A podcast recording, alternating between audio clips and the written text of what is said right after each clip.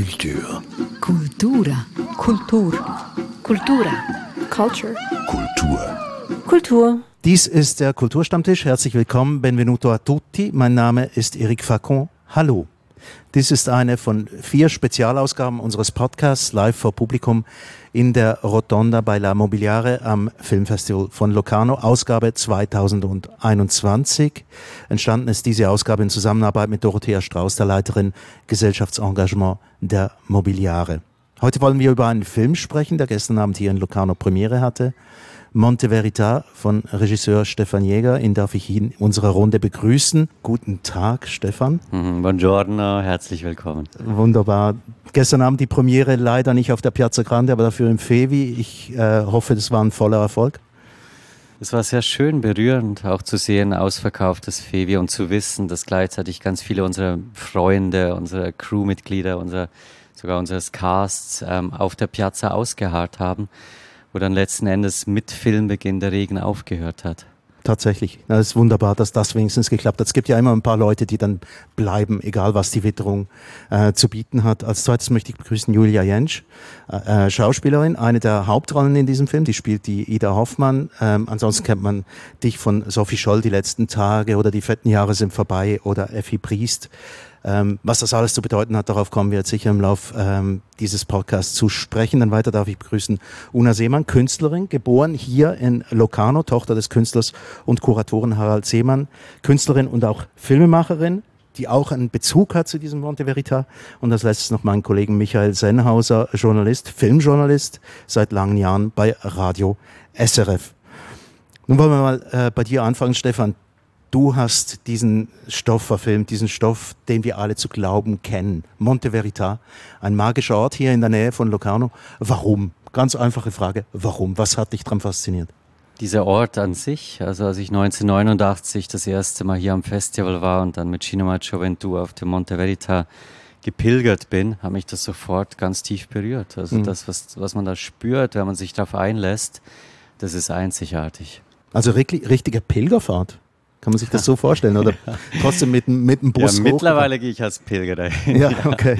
Und nicht zu Fuß. Ich versuche ja immer auch, wenn ich Drehorte suche, so viel wie möglich zu Fuß zu erforschen und zu entdecken. Aha. Also man spürt etwas, was man da genau spürt. Mal die Runde machen bei den anderen. Es waren ja sicher alle mal irgendwie auf diesem Monte Verita. Julia, was hast du gedacht, wie du das erste Mal dort warst oder gespürt?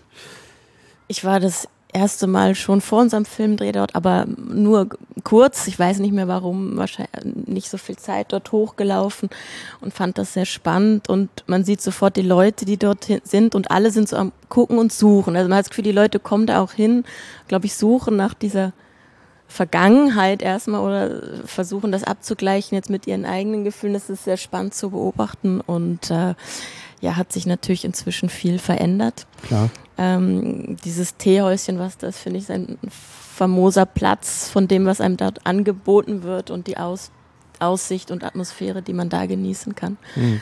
Und äh, ja, ich habe diesen Ort dann eigentlich erst richtig ähm, erfassen können und da wurde er dann erst magisch, als wir dann diese Probenwoche hatten dort mehrere Schauspieler mit Stefan und wirklich dort gelebt haben und eben Spaziergänge gemacht haben, Wanderungen, Gespräche.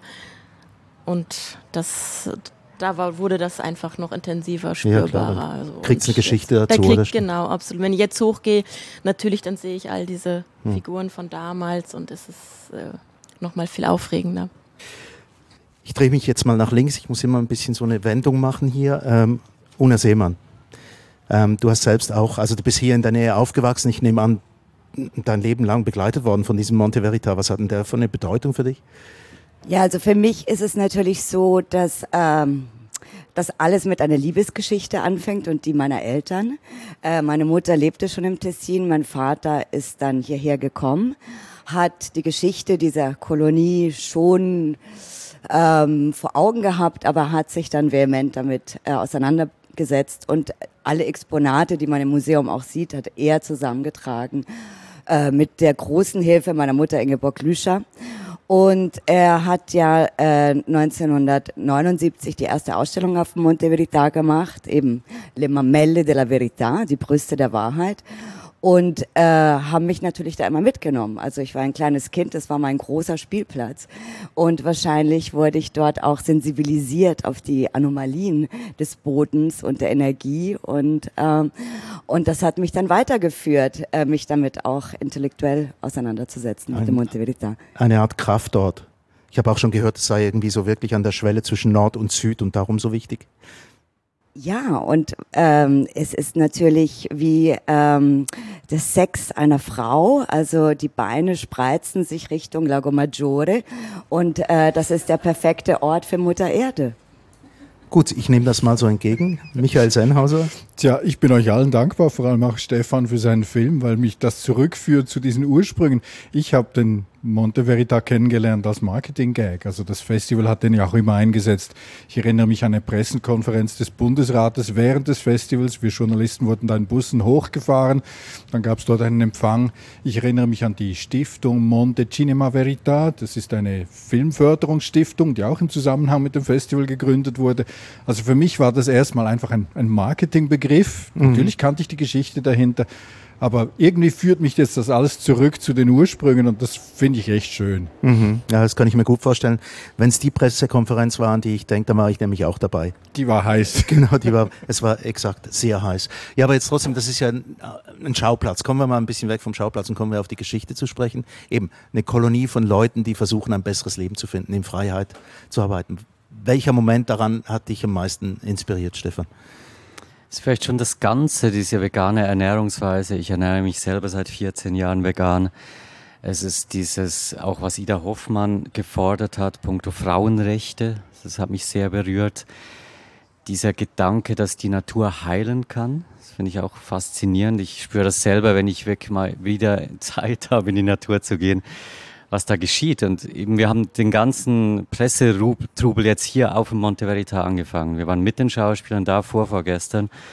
Und das war irre, weil wir sind sofort wieder da gewesen. Wir hatten diese Ruhe und dieses, dieser Versuch im Einklang mit der Natur zu leben, den die damals versucht haben, das ist für mich so gegenwärtig. Und ich glaube eben, dass wir viel achtsamer werden müssen und viel mehr, wie die Menschen damals versuchen müssen, ganzheitlich zu denken. Mhm. Also ist es auch kurz zusammengefasst die Modernität der Ideen, die da zum Ausdruck kommen.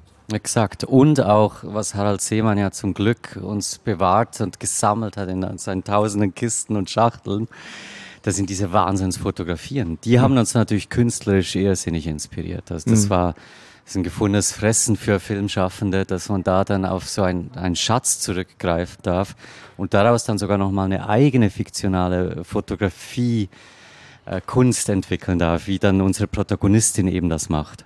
Mhm. Und wie viel, also ich wollte die Frage eigentlich viel später stellen, aber wie viele Fotos waren es denn, die ihr gesichtet habt? Die sind letztes Jahr ja gescannt worden und das, waren, das sind mittlerweile über 500. Mhm. Also wirklich und auch in der Qualität, das ist brillant. Und es gibt tatsächlich auch Fotos, wo Unschärfen festgehalten sind. Und auch von denen weiß man leider nicht, wer sie gemacht hat. Mhm.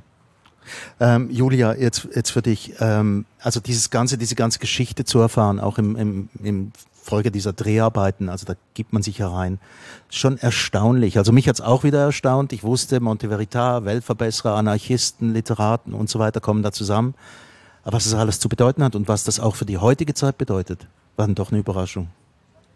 Ja, mir ging es ähnlich. Ich hatte ein paar Bilder und wusste so ungefähr, aber genau, was die genaueren Ziele waren und äh, äh, und Anliegen der Menschen, die dort angefangen haben und überhaupt, wie sie da angefangen haben mit dieser Suche nach dem Ort überhaupt eben zu Fuß, Kilometer äh, lange Strecken zurückgelegt haben, eben gerade auch die Frauen, wie dann die Ida beschreibt, die überall komisch angeschaut wurden, wie sie da ohne, die haben sich ja dann auch getrennt, die Männer und Frauen, die einen haben dort gesucht, die dann da allein unterwegs waren, ähm, nicht so gekleidet wie in der Zeit eben üblich und angemessen und ohne Hut und irgendwie barfuß so.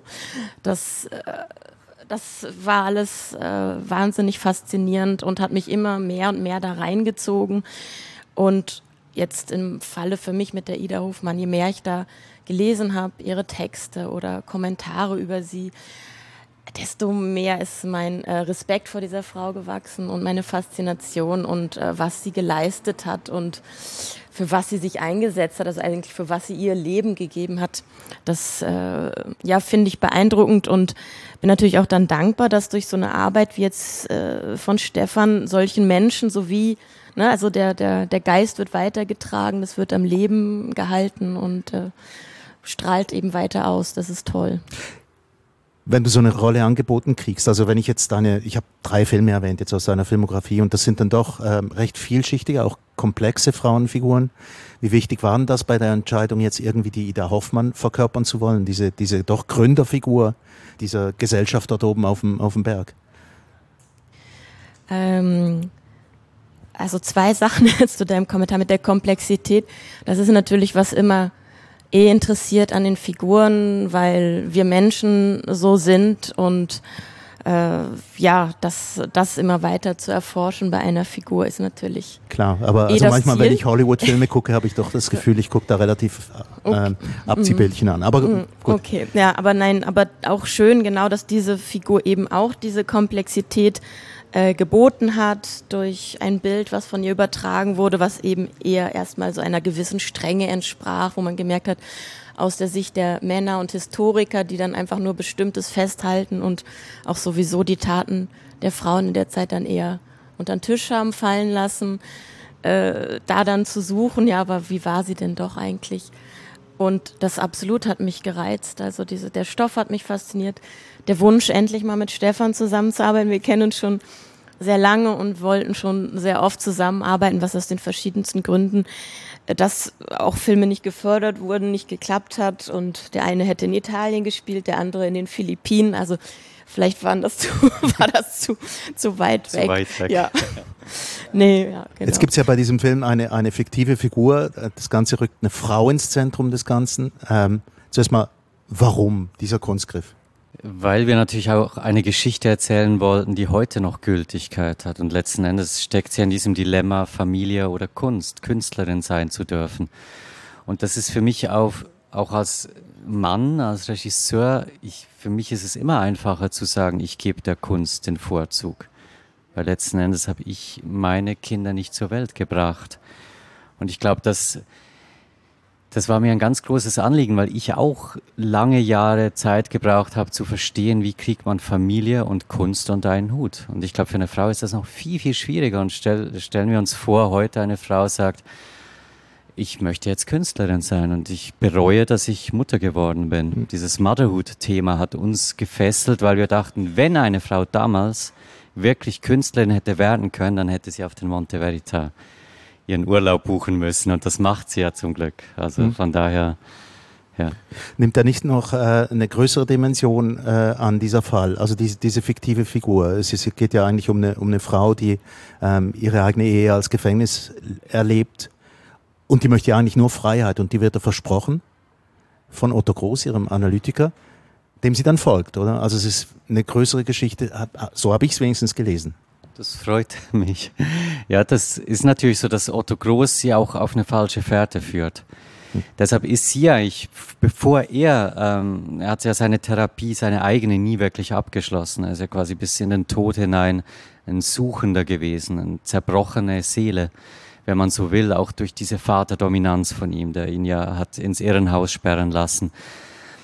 Und ich glaube, dass sie ja in der Mitte des Filmes versteht, woran sie leidet. Und sie formuliert das ja auch, das möchte ich jetzt nicht verraten, damit die Zuschauerinnen und Zuschauer dann auch. Nicht so fest spoilern, ja, man muss immer genau. aufpassen, ja. Und dadurch ist sie einen Schritt weiter als er und er versteht das nicht, aber sie nimmt sich dann natürlich auch noch die Körperlichkeit von ihm und sucht da dann und da wird sie immer selbstbestimmter und das hat mich auch bei Maresi im Spiel immer wieder berührt zu sehen, wie sie Sie war übrigens die einzige Mutter, die wir gecastet hatten. Mhm. Und sie ist ja auch 29, aber sie wurde immer jünger besetzt, als sie eigentlich ist. Sie sieht auch sehr jung aus. Und das fand ich wiederum sehr spannend für die Fallhöhe der Geschichte, weil eine Figur, die quasi ihre Jugend festhält, ist ja auch eine Figur, die noch nicht losgelassen hat, die noch nicht sich selber definiert hat als Identität. Jetzt gucke ich mal äh, zu meiner linken Michael. Ähm, Filme über ich sage es mal so grob skizziert, so Kommunenhippietum, die haben ja wirklich Konjunktur immer wieder. Warum, warum ist denn das so? Warum fasziniert denn das so? Also einerseits ist es natürlich grundsätzlich die, die Utopie immer wieder. Also wenn wir an das erste große Hippie-Revival zurückdenken, das war der Film von Milos Forman, Hair, also Jahr, Jahrzehnte nach dem eigentlichen Musical, das während der Zeit entstanden ist. Aber das, was mich verblüfft, die meisten dieser Filme, ganz besonders zum Beispiel The Beach mit Leonardo DiCaprio, die erzählen mit der ganzen Utopie auch das Scheitern mit. Und das ist immer der Absturz. Also am Ende von Milos Formans Hair muss der junge Mann nach Vietnam. Das ist der andere, der, der Proto-Hippie, der dann ins Flugzeug steigt.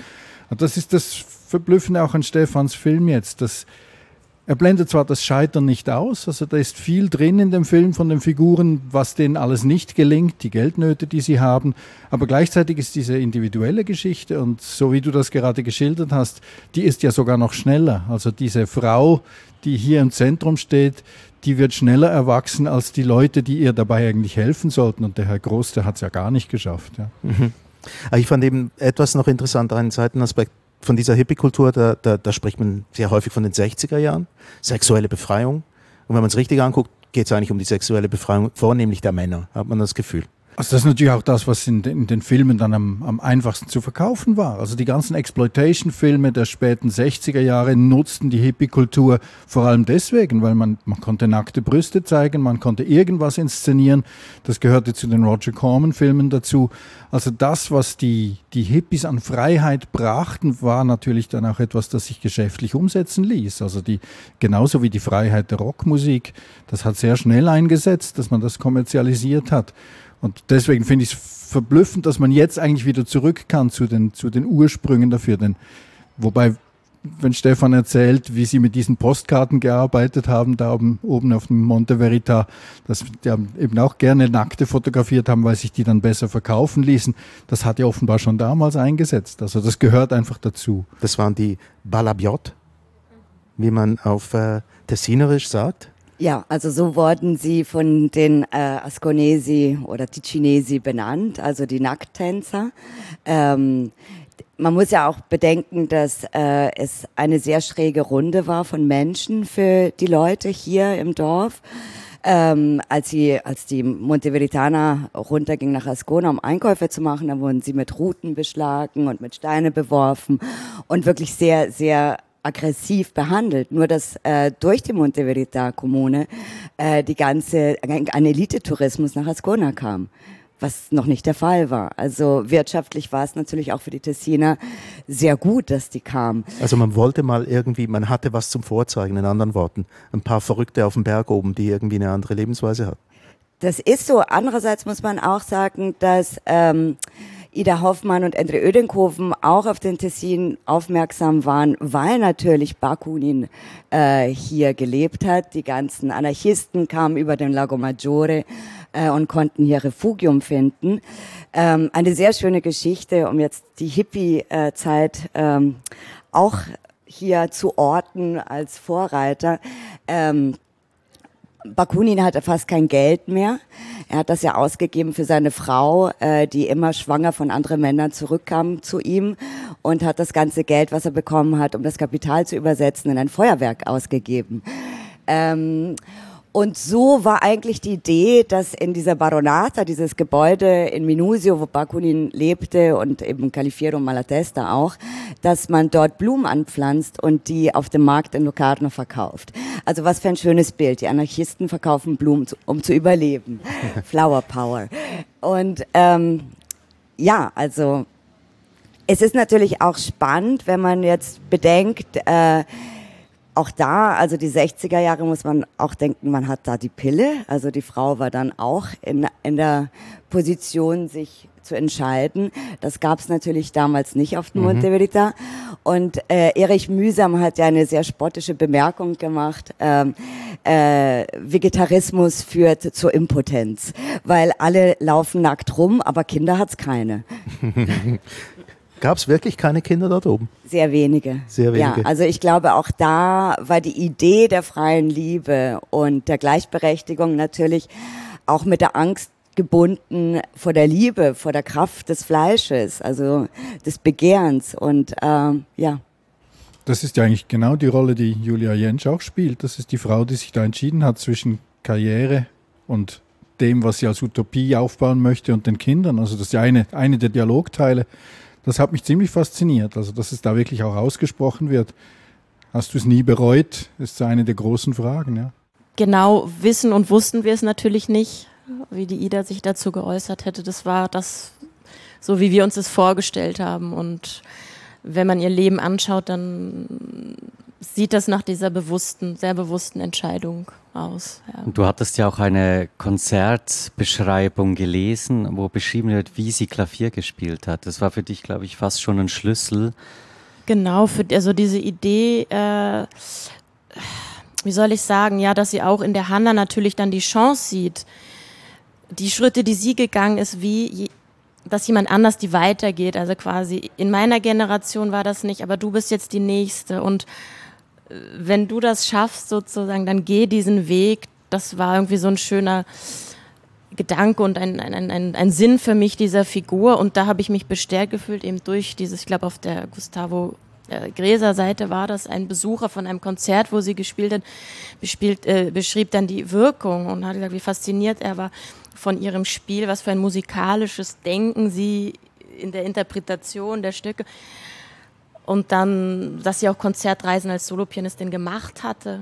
Und in einem ihrer Texte schreibt sie auch, der Mensch muss etwas finden, wo er sein Talent sieht und sich dann ganz darauf fokussieren und seine ganze Kraft da rein, reinstecken, damit das wächst und blüht. Und ich glaube, sie hätte das als Pianistin gemacht und sie schreibt dann aber auch, aber die Männer haben es so dominiert, sie hätte, sie hätte es nicht leben können, diesen Traum. Also gehe ich dahin, wo ich es schaffe, anderen, also dass die Gesellschaft dahin zu verändern, dass es anderen vielleicht möglich sein wird. Und das finde ich irgendwie großartig. Also. Was gibt es denn noch für Quellen? Also 500, 500 äh, Fotografien sehr und sonst noch. Also ich, ich stelle mir vor, dass es doch Schriften gibt. Es waren ja etliche sehr interessante Menschen dort oben. Also ein paar haben wir jetzt schon erwähnt, aber Hermann Hesse müssen wir doch auch noch fallen lassen, Hugo Ball äh, und so weiter und so fort. Ganz viele Leute mit großen Namen. Ja, wir haben da sehr viele Texte gelesen. Ich kann da auch eine wunderschöne Geschichte erzählen. Wir waren in der Probewoche auf dem Monte Verita. Wir sind vom Monte Verita zur Prato dell'Estrege gewandert und direkt da ist die Höhle, wo ja behauptet wird, Hermann Hesse und Gusto Gräser hätten einen Monat meditiert, weil das war ja ein Rückzugswort von Gusto Gräser, dem nachgesagt wird, dass er ähnlich radikal wie Lotte Hattema in der Natur gelebt hätte und sich nur von Beeren ernährt hätte. Und, und Wurzeln, ganz genau. Fängt die Mythologie dort schon an, ja. Okay. Und wir sind mit den Schauspielern dahin und wir haben Erich Mühsams Ascona-Buch gehabt, in dem er auch diesen Ganzone, also die, wo er sich lustig macht, der auch im Film zitiert wird. Wir haben uns gegenseitig daraus vorgelesen aus diesem Buch und das war irre, wie er die Zeit beschreibt, weil neben dem, dass er so negativ war gegenüber dem Monte Verita, beschreibt er unglaublich genau die Umgebung, die Natur, die Behausung von Lotte. Und das war eine irrsinnig schöne Erfahrung. Ich bin dann später natürlich auch mit Joel Bassmann nochmal dahin gegangen, habe gesagt, so jetzt setz dich hier hin, Herr Hesse. Aha, genau. Ja, der den Hermann Hesse darstellt. Genau. Und er hat dann am Tag zuvor noch ähm, mit einem, einer Verwandten von Hermann Hesse gesprochen, die hier im Tessin lebt. Das hat ihn auch sehr beeindruckt. Und das war für uns auch eine ganz tolle Erfahrung, wo ich sage, neben den Fotos, neben den Texten, war es eben vor allem das Erfahren der Natur. Das, das Gefühl zu haben, wir sind jetzt da, wo die gestanden, gesessen, geschlafen haben. Mhm. Und das war tatsächlich ein großer Teil der Recherche. Und wie groß ist der Stapel am Material? Also ich meine, ich, ich denke jetzt einfach mal in... Also wenn man Harald Seemanns Stapel anguckt, ich glaube, da, da reicht diese Piazza nicht. Ja? Also da, ja, und natürlich mittlerweile gibt es viele Bücher, deutsche ja. Autoren. Das ist natürlich das Standardwerk von Andreas Schwab, der jetzt auch demnächst ein Buch herausgibt über Künstlerkolonien in ganz Europa, wo auch der Monte Verita nochmal ein Bestandteil ist. Es war wie eine Art Networking. Also es gab sehr viele Verbindungen zu anderen Künstlerkolonien. Das ist natürlich auch ein sehr spannender Aspekt. Also ein Kraftort, der eine große Ausstrahlung hatte, auch in ganz viele Richtungen. Ähm, alle diese Leute, die dann später in Tessin kamen, weiß man da irgendetwas darüber? Also diese ganzen Schriftsteller, die da kamen, noch in den 60er Jahren frisch anders oder so, da fanden die es einfach einen schönen Ort, das Tessin und hat mit Monte Verita vielleicht gar nichts zu tun. Ich schätze mal, wir haben uns dann begrenzt natürlich auf die Zeit um 1906, weil irgendwann verliert man sich dann leider. Verliert man sich dann auch, wirklich ja. tatsächlich. Jetzt, ähm, ich drehe mich mal wieder zu dir. Una Seemann, du hast selbst auch einen Film gemacht und ich muss jetzt den über den Monte Verita, muss man sagen. Und ähm, der heißt Monte Wood Holly Verita. Wenn ich es richtig ausgesprochen habe. Also. Absolut. Also ich muss dazu sagen, diese Idee, die Geschichte von Monte Verita ins Jetzt zu bringen und also eigentlich die Themen, die uns jetzt noch beschäftigen, das war eigentlich auch mein Anliegen damals. Äh, es war natürlich kein Spielfilm in dem Sinn, es war ein, ein, ein, ein Kunst, Kunstvideo und ähm, gerade wegen dieser Hippie-Bewegung, die auch in Kalifornien stattfand, wollte ich äh, die Geschichte von Monte Verita in Hollywood zeigen. Also Monte Wood, Holly Verita, Hollywood Monte Verita. Und da ging es mir darum, äh, verschiedene Figuren rauszupicken. Natürlich Otto Gross war auch dabei, Erich Mühsam musste dabei sein, ähm, die, die Gründer Ida Hoffmann und Henry Oedenkoven natürlich, äh, Max Emden, der die Brissago-Insel übernommen hat äh, als Hedonist. Ähm, also so verschiedene, verschiedene Gedanksphären zu verbinden. Und dabei war mir wichtig, dass eben dieser, dieser Geist, dieser, dieser künstlerische Impuls äh, dargestellt wird. Und dafür habe ich ähm, Künstler und Künstlerinnen gefragt, diese Figuren zu interpretieren. Also zeitgenössische Künstlerinnen. Also zum Beispiel Max Emden äh, hat Lawrence Wiener gespielt, ähm, Elisa von Kupfer, äh, Paul McCarthy, äh, Rudolf von Laban, Jason Rhodes ähm, und so weiter und so fort. Also nur, die, die, die, die, die Gründer des Monte Veritas habe ich von Mr. und Mrs. Olympia spielen lassen als äh, Body Cult. Ähm, also zwei ähm, ja, Bodybuilders. Und dazwischen äh, funkt auch meine Mutter immer dazwischen, Ingeborg Lüscher als ähm, Vegetarische Society, die Werbung macht dafür, äh, sehr kokett in, in, in einem Bad von Früchten oder Gemüse. Äh, ja, also das war so meine, meine sehr kitschige Interpretation davon. Ich war sehr an Kenneth Anger äh, Filme und John Waters irgendwie inspiriert auch zu der Zeit und ja, so so war das dann. Der Film lief tatsächlich auch auf dem Locarno Filmfestival. Äh, damals gab es noch diese Cube, diese zwei Cubes mit Videofilm, äh, die mein Vater damals kuratiert hat und ja. Wunderbar. Ja. Ich wiederhole es nochmal. Er heißt Monte Wood Holly Verita. Irgendwann mal kriege ich es noch auswendig hin. Von 2003 Autorin ist Una Seemann. Jetzt ein, ein Wort ist immer wieder gefallen und ich habe das selbst auch gebraucht. Ähm, würde mich noch wundern ob das dann wirklich tatsächlich auch, auch so stimmt. Ich habe jetzt einfach mal behauptet, der Monte Verita sei ein Hippieberg. Stimmt das? Passt das, das überhaupt? ist natürlich eine Interpretationssache, aber ich würde sagen ja. Und ich wäre auch immer gern Hippie gewesen und zu spät geboren.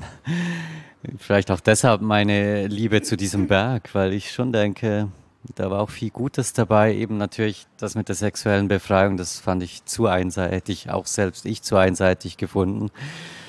Und ich habe eben den Monte Verita tatsächlich über die Frauenfiguren entdeckt, jetzt in der Recherche. Und deshalb war mir so wichtig, die Ida, Lotte und unsere erfundene Figur zu haben. Und natürlich noch mit diesem Otto Groß, der da als Reibungsfläche auch sehr gut für uns funktioniert hat. Ja, passt der Begriff Hippie? Ich glaube, der passt schon, weil grundsätzlich ist im Wort ja alles drin, was die Magie ausmacht. Also hip sein möchten wir alle zwischendurch. Und was aus den Hipstern geworden ist, sind eben die Hipster. Aber aus den eigentlichen Proto-Hippies wurden wieder ganz andere Figuren. Steve Jobs zum Beispiel, der eine Zeit lang mit John Bass zusammen war.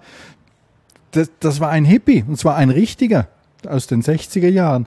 Also das ist ja das Erstaunliche, das hört nie auf. Es gibt immer wieder visionäre Menschen, die irgendetwas auf die Beine stellen und andere inspirieren. Und ich glaube, das ist schon das, was auch in diesem Film im Zentrum steht. Und dass dann gerade die Inspiratoren und Inspiratorinnen scheitern und trotzdem etwas zurücklassen, das funktioniert hat für andere, das finde ich den schönsten Zug dieses Films. Mhm.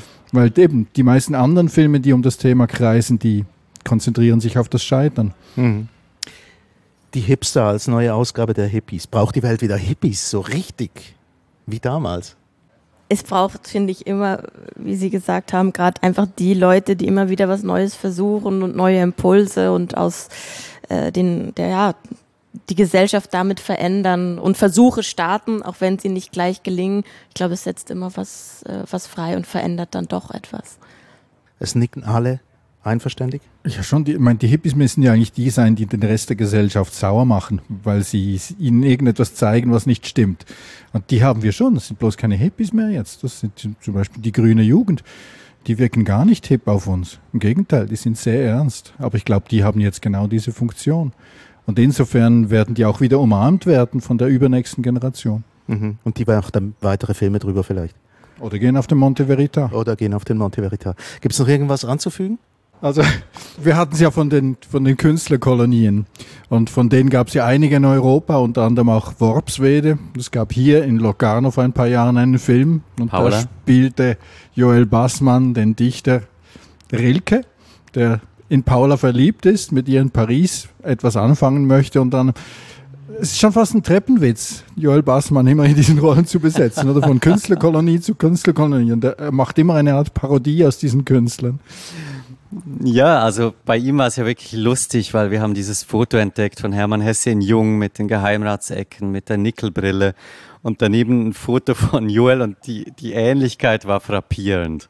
Weil in Paula ist er natürlich noch viel mehr. Ja, mit, mit der Russenmütze und ja, dem Bart, das sieht dann schon sehr seltsam ja. aus. Und das hat uns natürlich fasziniert und ich, mir war wichtig, weil Joel ist ein brillanter Schauspieler mir war wichtig, den Bezug zu finden. Und ich, man weiß ja, dass er hier ganz viel Inspiration gefunden hat für fast alle Werke. Und ich fand natürlich Siddhartha so passend, auch für die Geschichte von Hannah. Da ist natürlich mal wieder ein Mann, der dann die Familie zurücklässt, wie gehabt. Aber ich mochte das und auch, dass wir ihm diesen Sonnengruß zuordnen, dieses berühmte Foto von dem Nackigen, der die Arme ausbreitet vor diesem Tal, war natürlich in Wirklichkeit nicht Hermann Hesse, aber diese künstlerische Freiheit wollten wir uns unbedingt erlauben. Das mit den Haaren passt bei ihm nicht, da ist er natürlich sehr anti-Hippie, aber dafür haben wir ganz viele äh, bärtige Tessinerinnen und Tessiner gefunden, also nicht Tessinerinnen, aber haarige Tessinerinnen. Von daher, ja, das Casting war herrlich, das war hier gleich um die Ecke und was da an Menschen ankam, das war wirklich auch Aussteigerinnen, Aussteiger, die aus den hintersten Tälern kamen und unbedingt da. Ja. Und Nacktstatisten haben ja ein bisschen mehr Geld gekriegt. und plötzlich wollen alle Nacktstatisten spielen. ja. Aber Stefan, du musst auch sagen, dass jetzt zumindest von einem Statisten wissen wir, er immer noch seinen langen Bart hat und dann gestern fragte, und gibt es Monte Verita 2? Weil ja. ich war, ich bin bereit. ich bin bereit, mein Bart ist noch länger jetzt. Ganz genau. Okay, wunderbar. Der Film Monte Verita von Stefan Jäger. Herzlichen Dank für den Besuch im Kulturstammtisch. Julia Jentsch, Una Seemann und Michael Senhauser. Stefan Jäger, herzlichen Dank. Und dies war eine weitere Spezialausgabe des Kulturstammtischs vom Filmfestival Locarno aus der Rotonda bei La Mobiliare. Mein Name ist Erik Fack und als Zugabe gibt es nun ein kurzes Interview mit dem Schauspieler, der in diesem Film den Psychoanalytiker Otto Groß gespielt hat. Hier ist der Max Hubacher. Hallo, 1, 2, 3. Test, Test, Test, Test. Das ist doch super. Monte Verita. Max Hubacher, du verkörperst im Film Monte Verita Otto Groß. Das war ein Psychoanalytiker und Anarchist. Eine wirklich vielschichtige Figur. Jetzt nehme ich einmal an, man nimmt so Rollen auch an, weil man eine Art von Faszination für diese Figuren entwickelt. Eben, woran, woraus bestanden die? Ähm, natürlich zu wissen, dass äh, der Großteil des Drehs im Tessin, im Ticino stattfinden wird und rund um Lucano und Ascona, ähm, ist, wird natürlich schon schwergewichtet bei einer Entscheidung, wo man als, als nächstes gerne arbeiten möchte. Deswegen fiel diese Entscheidung natürlich schon mal gar nicht schwer. Ähm, und natürlich sind auch die ganzen Aspekte, ähm, gerade dadurch, dass Otto Groß natürlich eine real existierende Figur war und es wahnsinnig viel Recherchematerial auch über ihn gibt, ähm, und diese umstrittene Therapie-Sessions, wie ich das jetzt mal nenne, was seine gängige Taktik war, wie er das gemacht hat, ähm, die höchst umstritten sind, auch zu Recht, fand ich aber wahnsinnig spannend. Und wieso denn ganz genau? Diese, diese Taktiken, die bestanden ja eigentlich daraus, dass er mit jeder Frau, die er in Obhut hatte oder die er behandelt hat, geschlafen hat. Richtig, ich glaube, das war weniger die Taktik, sondern ich glaube, das war Folge seiner Therapieform, ähm, die er dann natürlich auch ähm, gerne angenommen hat, sage ich jetzt mal. Ähm, den spannenden Teil oder den modernen Aspekt seiner Therapie finde ich vor allem, dass er gesagt hat, anders als zum Beispiel zu dieser Zeit Freud oder, oder Jung, von denen er auch gelehrt hat, ähm, zu sagen, ich brauche keine professionelle Distanz zu meinen Patientinnen. Vorwiegend waren es ja damals eigentlich nur Patientinnen.